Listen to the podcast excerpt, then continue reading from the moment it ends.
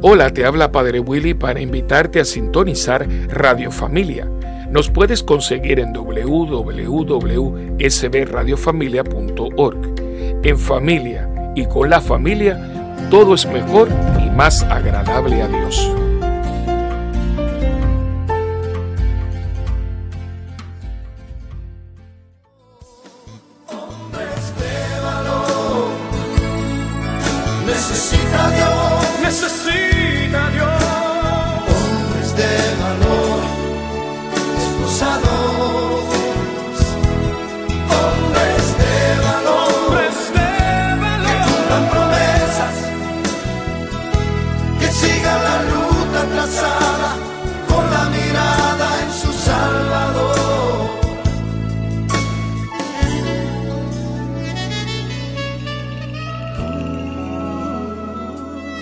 Familia, le habla este su hermano José en otro programa más de Hombres de Valor, hoy con el tema El hombre, la diabetes y sus ojos. Hoy nos vamos por el tema de salud, va a ser un programa bien interesante, tenemos un invitado súper especial que domina cabalidad este, este tema, así que más adelante estaremos escuchándolo, pero como siempre, antes de comenzar nuestro, nuestro programa, nuestra hora, presentamos al Espíritu Santo que tenga control total como siempre lo hace, y repite conmigo la oración al Espíritu Santo. Comenzamos en nombre del Padre, del Hijo y del Espíritu Santo. Amén. Amén. Oh Espíritu Santo. Oh Espíritu Santo. Amor del Padre y del Hijo. Amor del Padre y del Hijo. Inspírame siempre lo que debo pensar. Inspírame siempre lo que debo pensar. Lo que debo decir. Lo que debo decir. Cómo debo decirlo. Cómo debo decirlo. Lo que debo callar. Lo que debo callar. Lo que debo escribir. Lo que debo escribir ¿Cómo debo actuar? ¿Cómo debo actuar? Lo que debo hacer. Lo que debo hacer. Para procurar tu gloria. Para procurar tu gloria. En bien de las almas. En bien de las almas. Y de mi propia santificación. Y de, mi propia santificación. Espíritu Santo. Espíritu Santo. Ilumina mi entendimiento. Ilumina mi entendimiento. Y fortifica mi voluntad. Y fortifica mi voluntad. Dame agudeza para entender. Dame agudeza para entender. Capacidad para retener. Capacidad para retener Método y facultad para aprender. Método y facultad para aprender. Sutileza para interpretar. Sutileza para interpretar. Gracia y eficacia para hablar. Gracia y eficacia para hablar. Dame acierto para empezar. Dame acierto para empezar. Dirección al progresar. Dirección al progresar. Y perfección en el acabar. Y perfección en el acabar. Amén. Amén. Espíritu Santo te damos gracias por, permitirnos estar aquí en este nuevo programa de Hombres de Valor. Te pido que seas tú el que, el que hable a través de nuestros recursos en este programa para llevar palabra, para llevar mensajes de, de, salud, de vida y de tu amor a cada uno de los hermanos, de todos estos hombres que nos escuchan en este programa. Danos las palabras correctas, danos la actitud correcta a aquellos que están al lado de allá de los micrófonos para que puedan recibir toda esta información. Gracias por todas las bendiciones que nos da a cada uno de nosotros. Gracias por, por permitirnos llegar a, esta, a este nuevo programa, a cada uno de los recursos. Y te pido que estés con, todo, con todos nosotros en todo momento, desde el principio a fin, manifestándote en todo este programa para darte honra y gloria a ti, Señor Jesús. Amén. Amén, amén, y amén. Amén. Eh, antes de comenzar de lleno con, el, con nuestro programa, queremos que nos, saluden las personas que se encuentran en cabina en, este, en esta hora. Enrique, saludos Saludos, hermanos. Bienvenido a este nuevo programa y esperemos que sea de su agrado con toda esta información bien buena, bien valiosa que tenemos para ustedes en la tarde de hoy. Y nuestro hermano Naldito, mejor conocido como José Fernando. Oye, te tiraste allá. Pero sí, agradecido, nuevamente de compartir con mi hermanito aquí en Radio Familia y para toda la comunidad. Eh, muchas bendiciones a todos. Y presentarle a nuestro invitado especial, que también forma parte de nuestro grupo de hombres en Cristo, eh, nuestro hermano doctor Miguel Torres. Saludos y bendiciones a todos los radioescuchas de Santa Bernardita Radio Familia. Amén, amén, amén. Hoy, como le mencioné, va a ser un tema enfocado en la salud. Recuerden que siempre nuestra programación tratamos de, implementar y de incluir temas también que atañen nuestra salud, que, que tenga que ver con temas también de importancia, porque siempre decimos que sanamos espiritualmente, pero también tenemos que estar sanos físicamente para que nuestro cuerpo saludable también pueda llevar esa presencia real de un Espíritu Santo.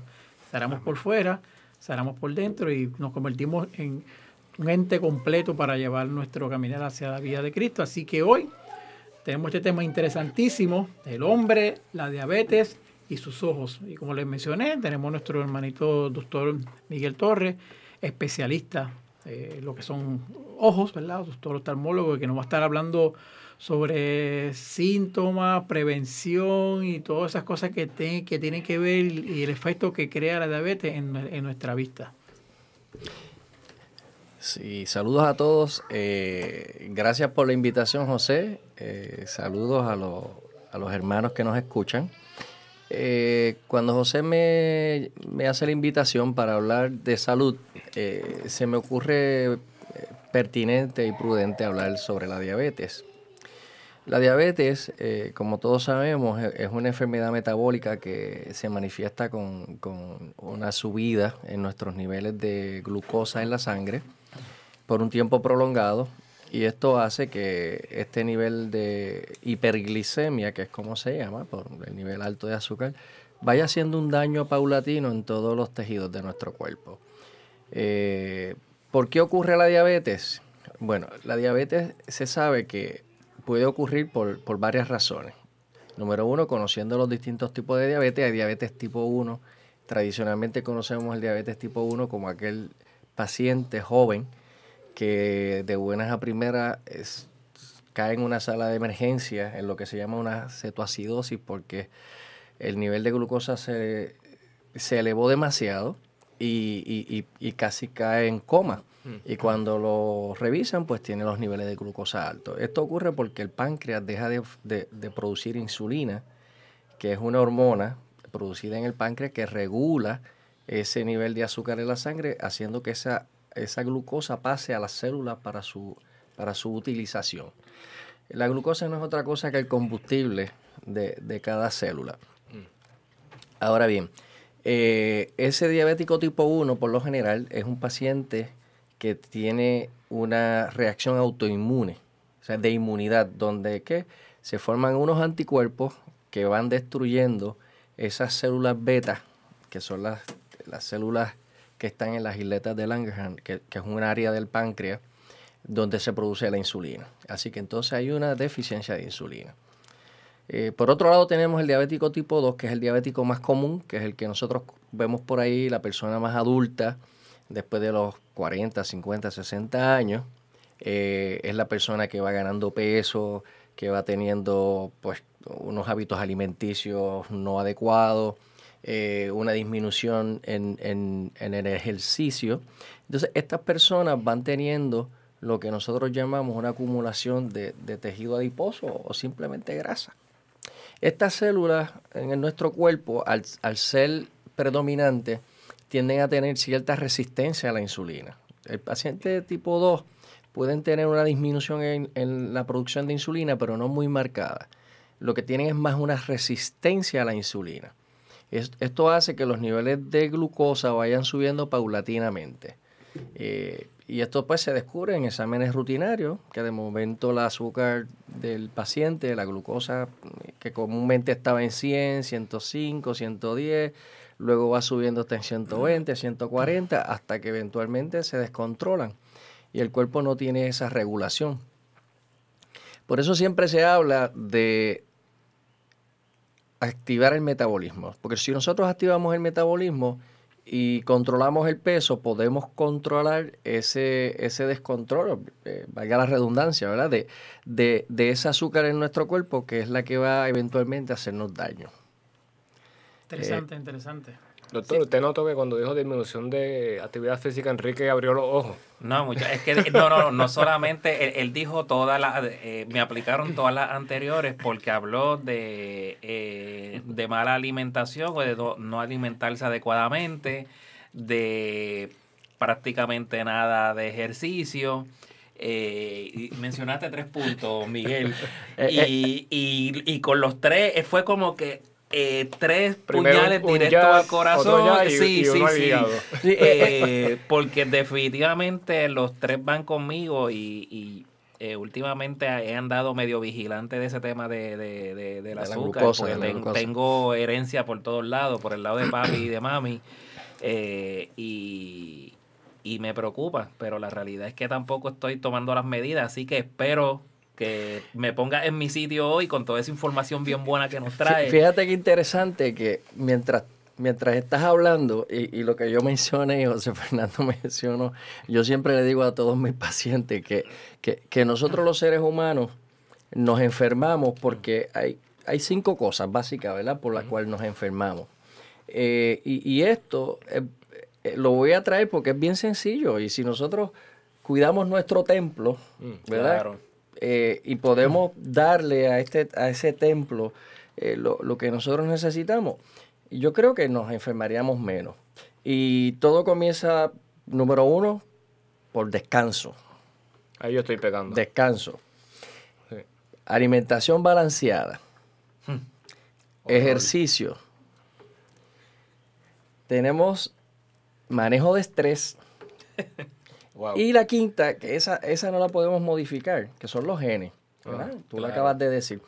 Pero si nosotros podemos de las cinco controlar cuatro, yo creo que nos enfermaríamos menos. Claro, Entonces, nuestro cuerpo necesita, ¿verdad? Como hacemos con el auto, que nosotros llevamos el auto cada tres meses sin fallar, le cambiamos el aceite, le- aceite y filtro, chequeamos que los espares estén bien, las gomas, rotamos las gomas, los frenos.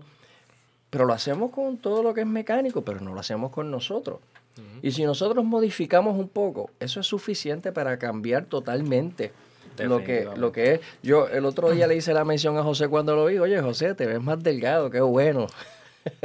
Oye, y, a- y de eso se trata, porque siempre uno tiene la excusa perfecta, no tengo tiempo.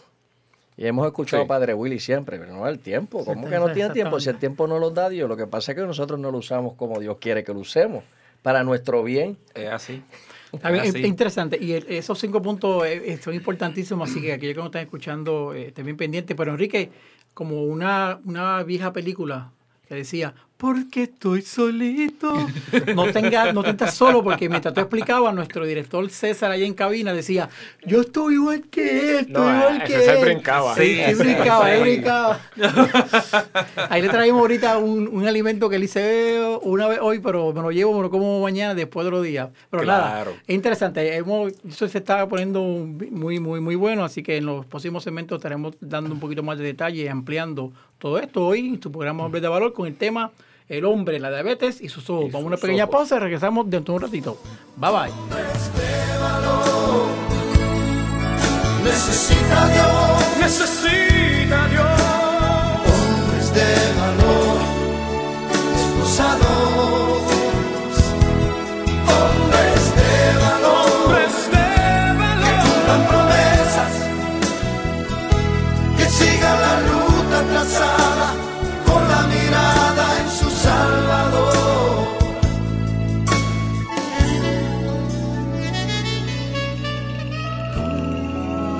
Regresamos aquí a este su programa Hombres de Valor, hoy con el tema El hombre, la diabetes y sus ojos. Recordando que nos encontramos en el estudio Nazaret de la parroquia Santa Bernardita, llevando nuestro lema de la emisora y también de nuestro programa, que es Contemplando a la familia en Cristo. Y llevando, llevando la, la familia familia a a Cristo. Recuerde que nos puede sintonizar todos los lunes y jueves de 1 a 2 a través de sbradiofamilia.org en esta su emisora SB Radio Familia. Ahora continuamos con abundando sobre el tema. Ese primer segmento estuvo bien, bien interesante. Eh, Nuestro hermano Miguel, doctor, nos comenzó a hablar sobre unas cositas bien, bien, bien importantes en la cual nuestro hermano Enrique ya comenzó a identificarse y en la pausa pues surgieron unas otras preguntas adicionales, pero nada, doctor, ¿qué nos puede continuar diciendo acerca de este tema de la diabetes y nuestros ojos? Bueno, mira, el tema de la diabetes es, es sumamente importante. Cuando miramos dentro de las causas de muerte en Puerto Rico, eh, tenemos que la diabetes es el causante de, de- es el número tres en la lista, ¿verdad? Después de enfermedades cardiovasculares eh, y de cáncer.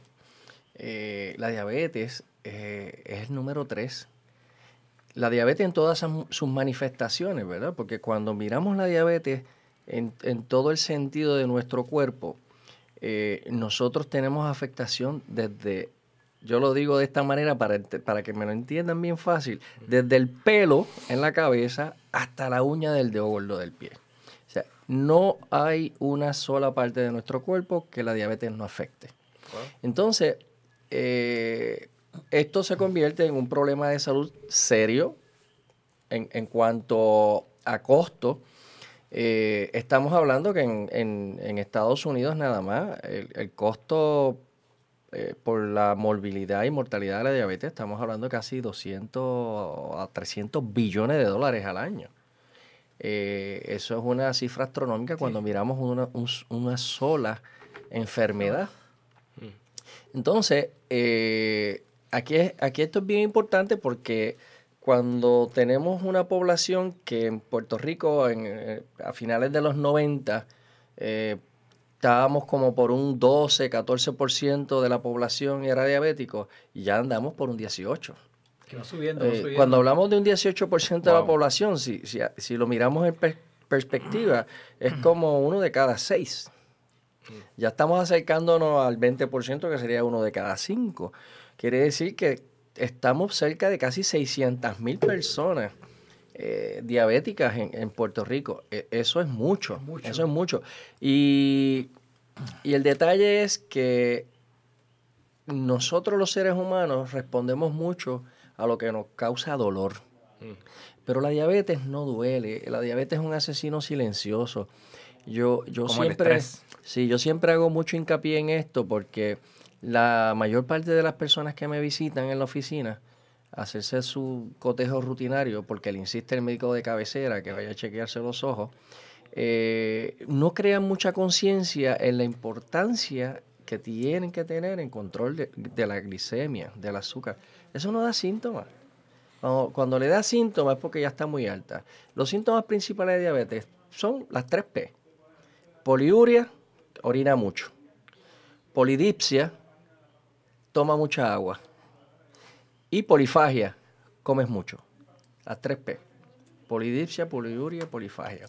E, esos son síntomas que tú sabes que tu azúcar no está muy bien. Doctor, una pregunta, eh, y perdona que le interrumpa. Cuando habla de comer mucho, ¿es eso es estas personas que están todo el tiempo picando, comiendo, comiendo? ¿O no necesariamente pudiera ser eh, pocas comidas, pero en gran proporción? Eh, cuando, cuando hablamos de la polifagia, eh, todo esto es por el desorden metabólico que te induce a que tú tengas esa urgencia de comer algo. No necesariamente es que te sientas a comer grandes cantidades, pero tú lo ves, la mayoría de estos diabéticos, tú los ves, ahora se comen una friturita, después se comen un, postre, después se comen un bizcochito. Y tú los ves que siempre tienen algo en la mano comiendo. Obviamente está el otro, que es el que tiene eh, la gula, porque también los hay que se sientan con, su con su ah, plato que, hay que, cerro de como decimos allá en Juana Díaz, hay que ponerle estaquitas para que no se le vea. este y, y, entonces tienen una alimentación inadecuada porque es eh, la alimentación es hipercalórica de muchos almidones, ¿verdad? Como es en el caso del arroz. Nosotros somos una cultura que predominantemente comemos arroz, habichuelas, y, eso, eso realmente es bien hipercalórico. No es que no lo comamos, pero si nosotros modificamos muy bien esa ingesta de comida con las tres comidas ¿verdad? Y, y las meriendas, nosotros podríamos ingerir menos comida y tener un metabolismo más regulado. Y eso realmente es lo que nosotros por lo general no hacemos. Entonces, cuando uno le pregunta a un paciente, ¿qué tú estás haciendo? pero entonces es que yo casi no como nada. Ese es el primer error, no comer. Ese es el primer error. ¿Por qué? Porque pensamos que al no comer vamos a bajar el azúcar, pero el cuerpo de uno tiene un metabolismo que es perfecto. Dios nos creó perfecto. Dice, ok, si tú no entras glucosa, ¿qué hace el cuerpo? Ok, pues van a desencadenar una reacción para que esa grasa acumulada y ese glicógeno, que es como se almacena el azúcar en el cuerpo, viene otra hormona que se llama glucagón y rompe ese glicógeno para que entonces haya ese azúcar en el cuerpo. ¿Y qué sucede? Eso puede ser un poco de una forma descontrolada y descompones azúcar y tienes azúcar alta, aunque no haya ingerido eh, alimentos. Eso que usted dice me hace recordar hace como dos o tres años, recuerdo que fui a hacerme eh, unas pruebas de laboratorio de esas rutina, rutinarias y me acuerdo, yo tengo el mal hábito fatal de no desayunar. Mi desayuno es un vasito de jugo Y, un café. Eso es lo que yo desayuno. Uy, permiso, pero no van tres, van como ocho cosas que. no, no, no, muchachos. No, no, no, este mira, vamos a hacer otro programa con Enrique. Sí, sí, de, aquí. Cosas que hago que no debo hacer. Yo creo que mañana esa cosita con el doctor. bueno, fallamos, fallamos, en la, fallamos en la comida más importante. Porque estamos en ayuno completo. Si, si, cenaste a las 6, 7 de la noche, estás en ayuno hasta el otro día. O sea que si no desayunas, vas a estar hasta el mediodía sin nada de ingesta de... pues yo recuerdo esa ocasión que, que, como no desayuno, pues para mí eso de ir a un laboratorio en ayuna, eso no me quita el sueño. ¿Qué pasa? Que fui a hacerme el laboratorio, eran ya como las 11 de la mañana. Y cuando fui al laboratorio, eh, no, me, no me lo quisieron hacer. Y yo, mira, pero si yo estoy en ayuna, no he comido nada. Y me dijo, no importa, ha pasado mucho tiempo desde que estás despierto y como no has desayunado, el, el cuerpo automáticamente empieza a activar su mm. producción de, glucosa, algo así, recuerdo que fue que me dijo, y eso te va a afectar el resultado y por ende no te puedo tomar la prueba. Así que tienes que ir mañana y ven temprano.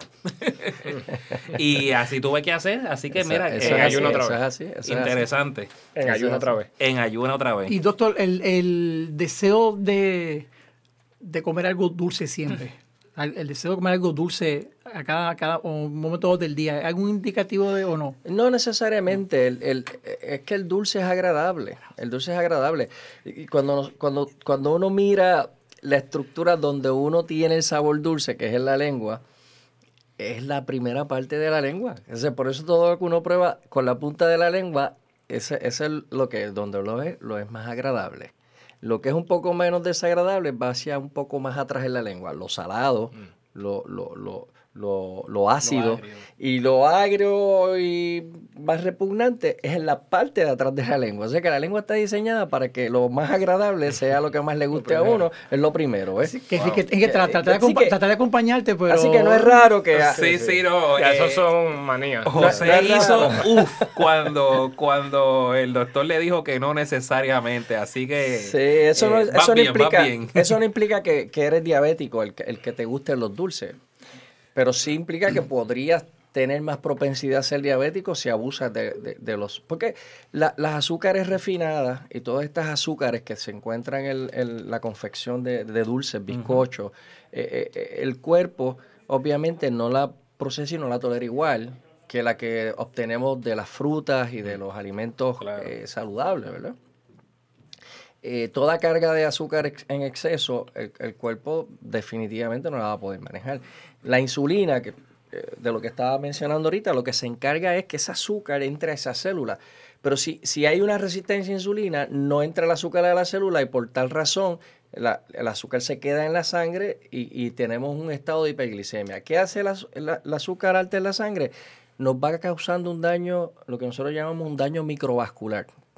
Vascular son los capilares que nos llevan la sangre, esas células.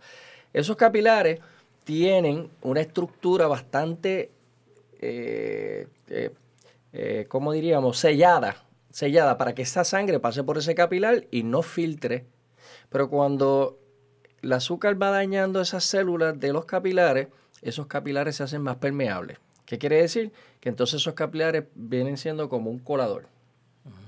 Y entonces los capilares tienen una respuesta de inducción de crear capilares nuevos, pero esos capilares nuevos son capilares, como nosotros decimos, aberrantes, no son capilares fuertes, son capilares que tienen también una permeabilidad alta y por tanto eso hace que los riñones, el corazón, el cerebro, los ojos, todo nuestro sistema esté sufriendo lo que nosotros llamamos una isquemia relativa. ¿Una isquemia qué es? Una deficiencia del oxígeno porque no está llegando suficiente, ¿verdad? A, nuestros distintos órganos. Eso pasa también en, en las piernas, por eso la gente dice, ahí tengo las piernas frías, tengo la neuropatía, tengo esto, porque es que se va dañando progresivamente estos capilares. Interesante, interesante. Luego ya de toda esta introducción espectacular, ¿verdad? para que podamos entender de- la, la condición de diabetes y demás, vamos a entrar al, al próximo segmento que ya es de lleno, cómo nos afecta en, en nuestra, en nuestra vista. Pero Enrique, un consejo que te voy a dar, el doctor mencionó que parte de todo esto es una buena oxigenación. Así que mientras hacemos la pausa, te invito a que inhales, exhales con mucha frecuencia Inhala para más. que, Exhala ansiedad. eh, Exhala ansiedad. para que esa oxigenación te ayude y puedo dentro de los ocho que estás haciendo mal, pues la oxigenación te, te nivela. Así que vamos a otra pausa y regresamos nuevamente dentro de un ratito a este su programa Hombres de Valor, hoy con el tema El hombre, la diabetes y sus ojos. Nos vemos ahorita. Necesita Dios Necesita Dios. hombres de valor,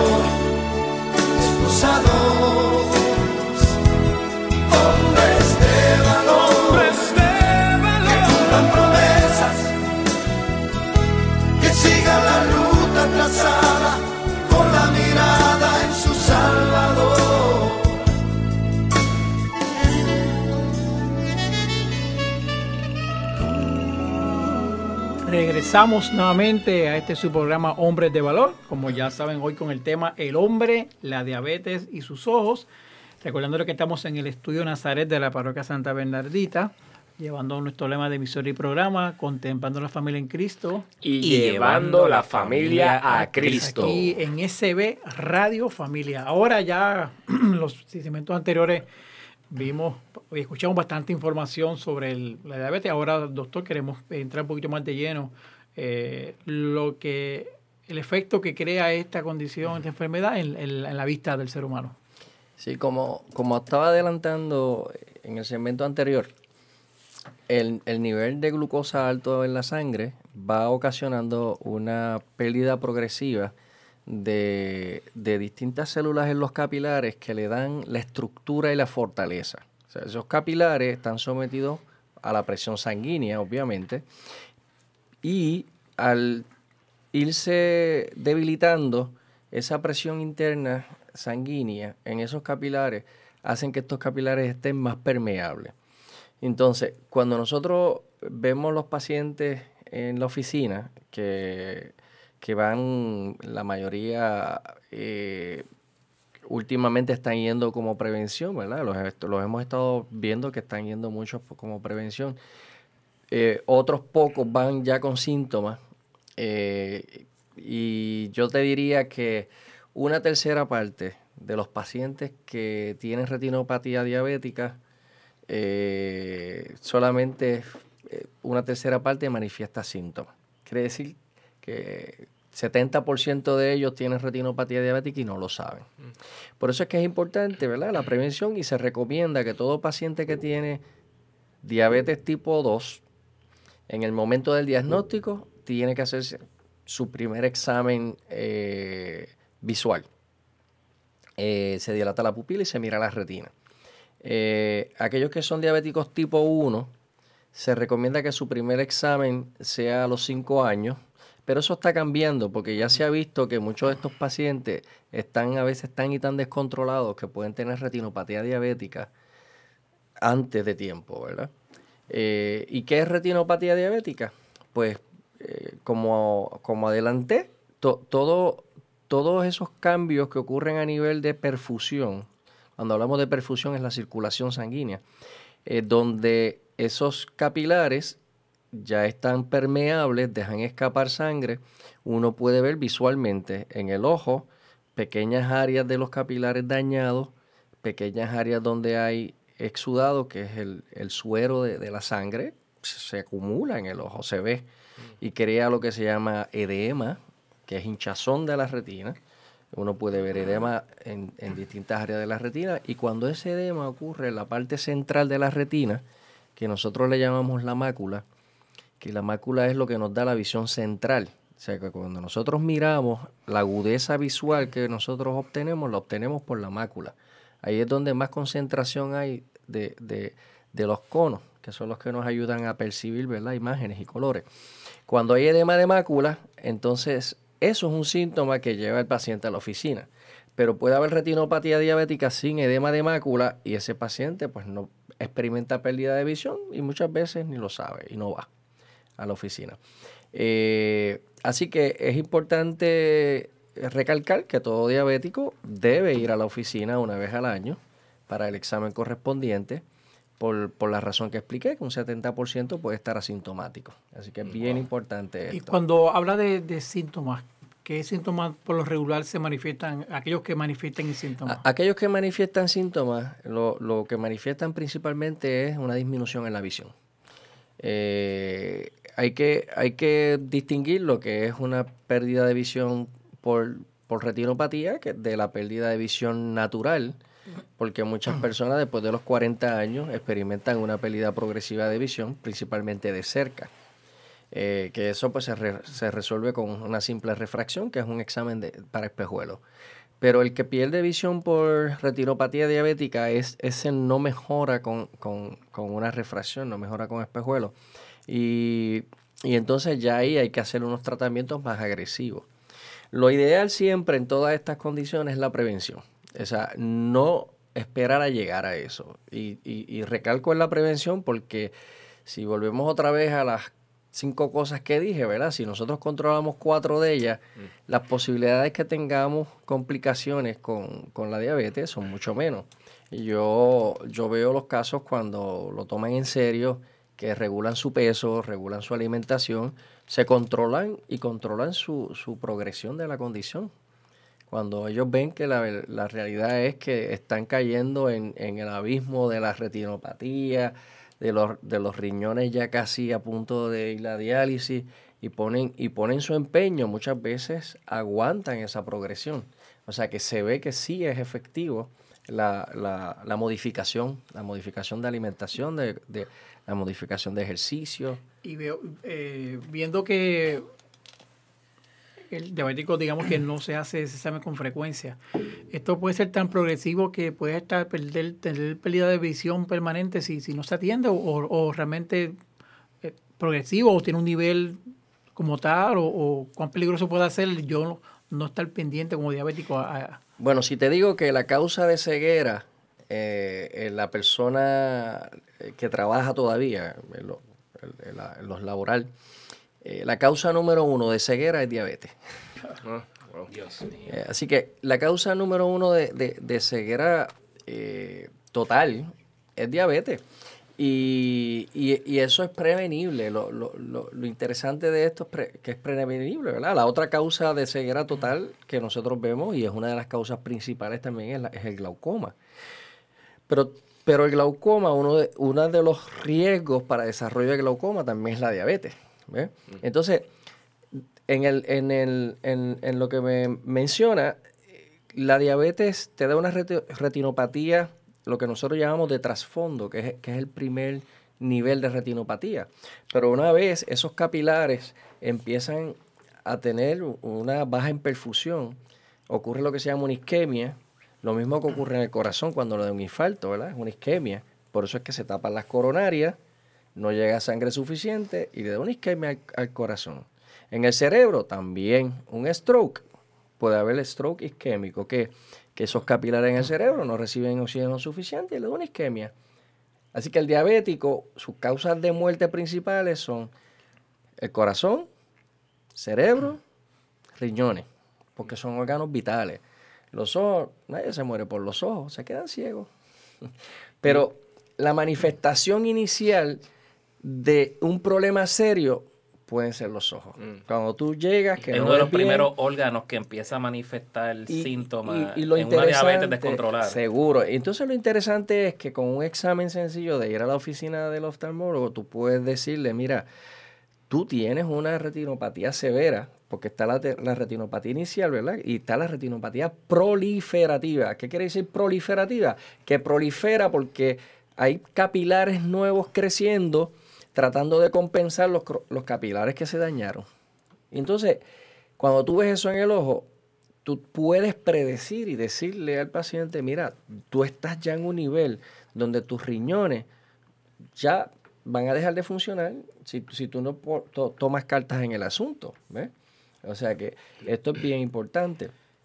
porque el examen visual es un predictor de, de- de qué es lo próximo que, que viene Eh, en tu cuerpo. en Esa- general. eso le iba a preguntar, doctor. ¿Ha tenido casos donde gracias a un examen eh, de la vista eh, eh, realizado por usted, le ha levantado, ¿verdad? Como decimos, un red flag a ese paciente de que, mira, eh, esto puede ser una diabetes y, y resulta que gracias a su examen de la vista el, que- el, el paciente se hizo otro estudio y resultó que, que, que en efecto tenía unos problemas de, de, de diabetes. ¿Ha tenido casos así? Sí, sí. Nosotros, nosotros, lo más común que vemos es el ya diabético establecido. ¿sabes? Porque a veces hay otros síntomas. La mayoría de la gente se hace sus eh, pruebas rutinarias de, de sangre. Pero sí he tenido, he tenido circunstancias donde llega paciente con pérdida de visión y cuando uno mira el ojo por dentro, uno lo primero que piensa es, mira, tú eres diabético. No, pero te has hecho estudio. No. no. No. wow. Entonces, ahí uno, pues, lo primero que hace es que le manda a hacer las pruebas, porque, eh, o sea, la, la- la retinopatía diabética es bastante clásica cuando uno la ve. Y, y- y uno ve esos daños, eh, y entonces, pues, obviamente, manda a hacer los estudios de diabetes. Y, y- y lo que uno va a hacer es básicamente confirmar de que ha sido diabético por varios años sin darse cuenta. ¿verdad? Y otra pregunta, eh, estos daños que causa la, una diabetes descontrolada a, a la visión, una vez se logra controlar esa diabetes, ese daño es, eh, se, se puede, es reparable, Eh, o, o- o una vez la diabetes afecta la visión, ya eso no hay marcha atrás, ya el daño está ahí y lo más que puede hacer es evitar que continúe. Lo, lo principal es evitar que llegue al estado proliferativo. Si, si tú tienes una diabetes leve a moderada, tú puedes, de cierta manera, ¿verdad? con tratamiento, revertir un poco esos daños. Revertir, esa es la palabra. Lo puedes revertir. Eh, controlándola y dando tratamiento. ¿Qué tratamiento se da? Pues uno lo que hace es que con, con- hoy día se utilizan unas inyecciones co- de, de unos medicamentos que, por cierto, uno de los costos altísimos en el cuidado de salud hoy día es en, es en los ojos porque esos medicamentos son extremadamente caros. Y una inyección de cada uno de esos medicamentos que lo que hace es inhibir el estímulo de crecimiento de capilares. ¿Para qué? Para que no hayan esos capilares eh, débiles que tiren sangre, porque una de las riesgos grandes en la retinopatía diabética proliferativa son las hemorragias internas, y hay lo que le llaman hemorragias de vitrio. ¿ves? Y tú puedes revertirla con tratamiento, pero obviamente el paciente si pone eh, de su, su parte, ¿verdad? Puede, puede controlar. Interesante, interesante. Eh, Esto es todo espectacular. Eh, vamos a entrar a la ulta- última pausa. No se vayan, una- un- escuchen la música que tenemos en la pausa y cuando regresemos continuamos con el segmento final. Hoy este tema es interesantísimo, hemos aprendido mucho y yo sé que nos va a servir de prevención, así que nos vamos ya para practicar. Estamos hablando de los ojos, cierre los ojos por el espacio de un minuto y regresamos al segmento final de este su programa Hombres de Valor. ¡A cerrar los ojos, muchachos! Eso, Eso eh. Necesita Dios Necesita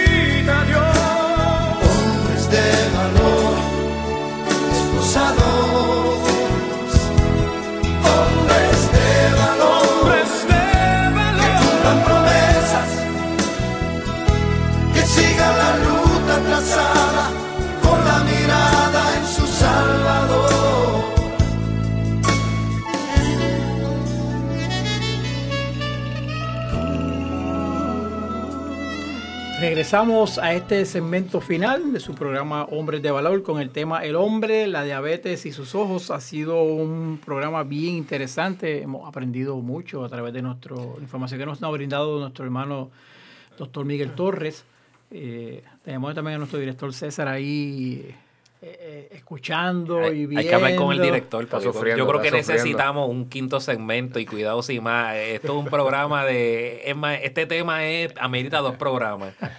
De, de tanto interés que ha despertado y, Hay que tener y valor preocupación entre los hermanos aquí en el eso. estudio. Algo que tengas que abundar, José Fernando, antes de que el doctor no- nos cierre este segmento con consejos finales. Consejo de mi parte. No, no, no, no, algo, algo- que tengas que, que decir antes de que el doctor... No, este, a mí lo que me captó la atención, ¿verdad? Eh, dentro de lo de la problemática de lo que lleva esto, además de la alimentación, eh, fue lo del poco descanso.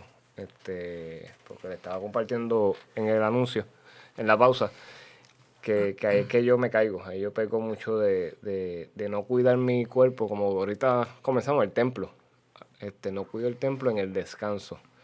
Y pues la parte que me, que me preocupa a mí, eh, que tengo que velar, que tengo que cuidar, eh, y le preguntaba al doctor, ¿verdad? Este, ¿Cómo esto afectaría eh, en mi vida? Porque si es de una temporada del año, por, por, la naturaleza de mi trabajo, por el volumen, pero tampoco puedo negar que eh, continuamente eh, puedo llegar a, a, esa actividad de acostarme tarde en la madrugada por, por cumplir con trabajo o de hecho literalmente no dormir, eh, no descansar o descansar eh, por lapsos de momento y continuar. Y, y, ahí es que yo me preocupo. Ahí es que yo está con los ojos, como dice Enrique ahorita con, con, con, la otra, pues ahí, ahí es que yo está con los ojos. Espérate, ¿qué hago aquí? sí, el, el, el descanso es fundamental eh, porque cuando nosotros sentimos cansancio, uh -huh. eh, es nuestro cerebro que nos está, nos está diciendo eh, descansa, uh -huh. descansa. Y nosotros peleamos contra eso, sí. peleamos contra eso. Eh, yo tengo personas que me dicen, doctor, es que yo, yo me quedo dormido de nada. Y entonces piensan que tiene un problema de los ojos. Y yo le digo, mira, piensa en los ojos como, como cuando tú te vas a acostar a dormir. Tienes que hacerle en el switch, apagar la luz. Mm. Ok, el interruptor, ¿verdad? Que, que, el dedo que, que, que, active el interruptor, ese, ese, es el cerebro. O sea, no es que los ojos tú tengas un problema, es que tu cerebro está diciendo, te cierra los ojos para que descanse. Y una forma de, de, manifestar el descanso es cerrando los ojos, porque nosotros, los ojos son bien activos. Mientras nosotros tenemos los ojos abiertos, nuestro cerebro está procesando información, información de luz, información de colores, informaciones de yeah. movimiento. Y todo eso son ondas cerebrales activas. Si nosotros cerramos los ojos, pues ya ahí automáticamente el, el sentido del visual disminuye prácticamente a cero. Así que son menos actividades cerebrales y el, y el cerebro descansa. Y, y, lo mismo pasa cuando entonces nos recostamos, porque ya entonces nuestros músculos están en, en, en pasivos, no están activos, no estamos en movimiento, por tal razón estamos en un nivel de metabolismo bien bajo, ¿eh? Bien bajo. O sea que si se nos toma el pulso, si se nos toma la presión, mientras nosotros estamos durmiendo y si se nos toman las actividades cerebrales, son totalmente distintas, ¿verdad? O sea, ¿qué quiere decir? Que el, el, el, descanso es fundamental para que nosotros nos sintamos bien. Actualmente, actualmente, y esto fue reciente, en uh -huh. estos días, sí. ya salió como que el, la fatiga extrema del trabajo ya está catalogada como una enfermedad. Ah, sí. ya, se, ya se le dio el grado de enfermedad en el próximo en el, en el próximo, a lo que se conoce como workaholic. El, el bur, burnout, burnout, lo que le llaman en inglés el burnout, de, de, de tanto trabajo, sí. ¿verdad? Y porque esto, cuando te sientes ya abrumado, sí. cuando ya tú tienes esta sensación de que no quieres ir a trabajar porque es que Eso te sientes abrumado. cuando uno dice estoy fundido. Estás fundido, esa, esa es la palabra, el burnout. Burnout es uh -huh. estar fundido. Sí. wow. Estás fundido. Pues, pues ya eso se cataloga como una enfermedad. Obviamente, hay que tener cuidado, ¿verdad? En qué es lo que es estar fundido del trabajo versus lo que es estar deprimido, Ajá. ansioso, porque todas estas cosas se entremezclan. Porque uno puede traer problemas de, de, de la casa, ¿verdad? Al trabajo y, y entonces estás en, en, una situación que las personas pueden pensar que estás eh, fundido, pero realmente lo que tiene es otros, otros problemas que trae. Pero sí puede haber eh, burnout. En el caso tuyo, pues cuando tienes eh, ese esa cantidad de trabajo que te abruma, uh -huh. tienes que sacar ese trabajo a tiempo sí. y obviamente es, es, el, es el detonante para que tú no descanses.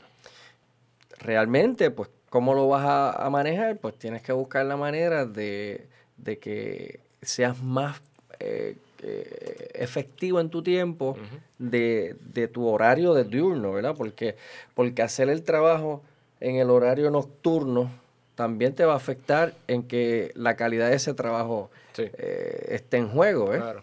Porque uno puede confundir un número por otro uh -huh. y cuando multiplicas aquí y divides allá, entonces los números no te dan Sí, como es es una realidad. y puedes, y puedes cometer tus errores, ¿verdad? Y una En- pregunta. En, todo esto de contabilidad puede suceder. Sí. Y una pregunta, doctor. ¿Pudiera relacionarse directamente eh, que esa falta de descanso pudiera impactar directamente o hay una relación directa? Poco descanso te puede eh, traer eh, trastornos, problemas en, en- de azúcar en, en los niveles de glucosa del cuerpo. Pu- Pudiera decirse que hay una relación directa eh, eh, entre una, porque pues también se dice que la falta de descanso muchas veces te puede afectar la presión y, y otras cosas. pudiera decirse que hay una Definitivamente. relación di- eh, directa. Definitivamente, definitivamente porque, porque tú alteras tu metabolismo y todo lo que te altere tu metabolismo va a alterar tu nivel de hormonas eh, circulantes. O sea, hay un, hay un libro bien interesante, eh, se me escapó el, au- el autor de momento, es una autora, una neurobióloga, que, que escribió sobre eh, moléculas de la emoción. Se llama Molecule of Emotion. No sé si ustedes estuvieron en el retiro donde habla el psicólogo de que, de que cuando tú le pasas la manito en el pelo a la mujer Ajá. y cuando la abrazas, Sí. ¿cuál es la hormona que sube? ¿Se acuerdan? Eh, la- eh, Oxitocina. Oxitocina. Esa es la Oxitocina. hormona de placer, ¿verdad? Pero entonces, si hay hormona de placer, hay hormonas también de estrés. Entonces, la, la hormona de estrés que es la, la, la nore- norepinefrina, que es la que te da el, el, el, el, el, el corrisálvate, ¿verdad? La reacción de corrisálvate, flight or fight. Flight or fight. Sálvate o pelea. Este, que es la norepinefrina, que es la que te pone ahí, ¿sabes? Te pone los ojos desorbitados, el pulso se te acelera. Eh, nosotros desencadenamos una reacción en nuestro cuerpo cada vez que nosotros alteramos nuestro metabolismo. Definitivamente, si alteramos nuestro metabolismo, todo lo que circula en nuestro cuerpo se altera. Eh, yo veo muchos pacientes que, que veo en la oficina y le mando a hacer estudios de sueño. Y, y- y a veces se preguntan, "Pues, doctor, ¿por qué usted me estudio de sueño? Yo, Después "Bueno, de un examen de la vista, doctor. Sí, con mirarlos nada más, Sí. ya yo sé, vienen cansados, los ojos se le ven siempre bien oscuros aquí, la ojera, ¿verdad? Este, cuello ancho, un poco hueso. César, no estoy hablando de ti. Este, eh, entonces, Otra vez se brinco, Eh, sí, porque él ya estaba identificándose, ¿verdad? Con lo que a. Tenía el stop del programa. ¿Qué pasa? Est- Estos pacientes por lo general tienen lo que nosotros conocemos como apnea del sueño. Mucha gente pasa desapercibido la apnea del sueño, yo lo incluyendo, incluyendo los médicos. ¿Qué sucede con la apnea del sueño? La apnea del sueño, tú tienes periodos donde te vas en hipoxia. Hipoxia quiere decir falta de oxígeno. ¿Por qué? Porque paulatinamente vamos durmiendo, se va relajando la, la lengua, la, la lengua obstruye la tráquea, por eso roncamos. Roncar no significa apnea. Lo que significa apnea es que tengamos pausa cuando el ronquido va progresivo, va tapándose progresivamente y tenemos el, el- el asfixia momentánea. Volvemos otra vez. eh, pa- Papito, Dios nos hizo tan perfecto que no nos deja asfixiarnos. Increíble. O sea, él, él lo que hace sabía es que, que nos, da- nos, nos- nos manda un angelito que nos dice, mira, te hace falta oxígeno. Y automáticamente el cerebro te dice, despierta. Mm, wow. Entonces tú despiertas. ¿Qué pasa? Mucha gente que experimenta apnea de sueño, que experimentan? Sienten, se sienten ansiosos y piensan que tienen un ataque pánico. Doctor, yo me despierto con unos ataques pánicos que esos son terribles. Yo, no, no, espérate, vete a hacerte un estudio de del sueño porque te estás despertando. ¿Cómo responde el cuerpo cuando tú no tienes oxígeno? La sangre es la que lleva el oxígeno, ¿verdad? Los glóbulos rojos. Pues si tú no tienes oxígeno suficiente en ese momento, te sube la presión para llevar más oxígeno. Y el pulso también, para que esa sangre llegue más rápido al cerebro. Así que tienes un pulso acelerado, te sientes que estás con el corazón que se te quiere salir. Además de eso, si eso te pasa varias veces en la noche, al otro día, ¿cómo estás? Muerto y cansado. Y entonces te quedas dormido hasta en la oficina, de momento, guiando en la luz, te quedas dormido. Entonces puede ser un problema. Eh, y, y te altera, ahí era donde iba. O sea, esa falta de descanso te, te altera tu metabolismo, incluyendo el control de la glucosa, la hipertensión, las arritmias. Y entonces hay una cosa que se llama síndrome metabólico. ¿verdad? El síndrome metabólico responde mucho a esto. O sea que el descanso sí es fundamental. Porque lo vemos en ese tipo de pacientes. ¿eh? Tenemos trabajo, Enrique. Definitivamente. Tenemos, esto ha sido un, un, un retiro de salud, Tenemos que hacernos violencia. pero de salud, Un re- de, retiro oftalmo- oftalmológico. de salud física, porque definitivamente hay, hay mucho, hay mucho por hacer. Lo hablábamos en un programa anterior de con el hermano Mon García, que hablamos de la salud, y definitivamente los hombres somos unos, estamos bien mal educados en este tema y tenemos que tomar acción. Eso así, ha sido un programa exquisito, hemos aprendido mucho, como dijo nuestro hermanito Enrique, nos despedimos, así que Enrique despídase de nuestra gente. Hasta la próxima, hermano, y espero que le haya gustado mucho este programa. José Fernando, Agradecido eternamente de compartir con ustedes. doctor, Bueno, siempre es un placer, eh, José y, y hermanos, que me inviten, ¿verdad? Y siempre tra trato de sacar dentro de mi apretada agenda el tiempito. José sabe que yo vengo desde Ponce y hago siempre siempre el ajuste. Siempre cuando me lo diga con tiempo, yo estaré aquí. Amén. Así Dios que, mediante. Gracias por su sintonía. Nos veremos próximamente en otro programa Hombre de Valor. Así que cuídense mucho. Dios me los bendiga. Y recuerden que Dios siempre, siempre es bueno. bueno Dios me los bendiga. Eso es. Bueno.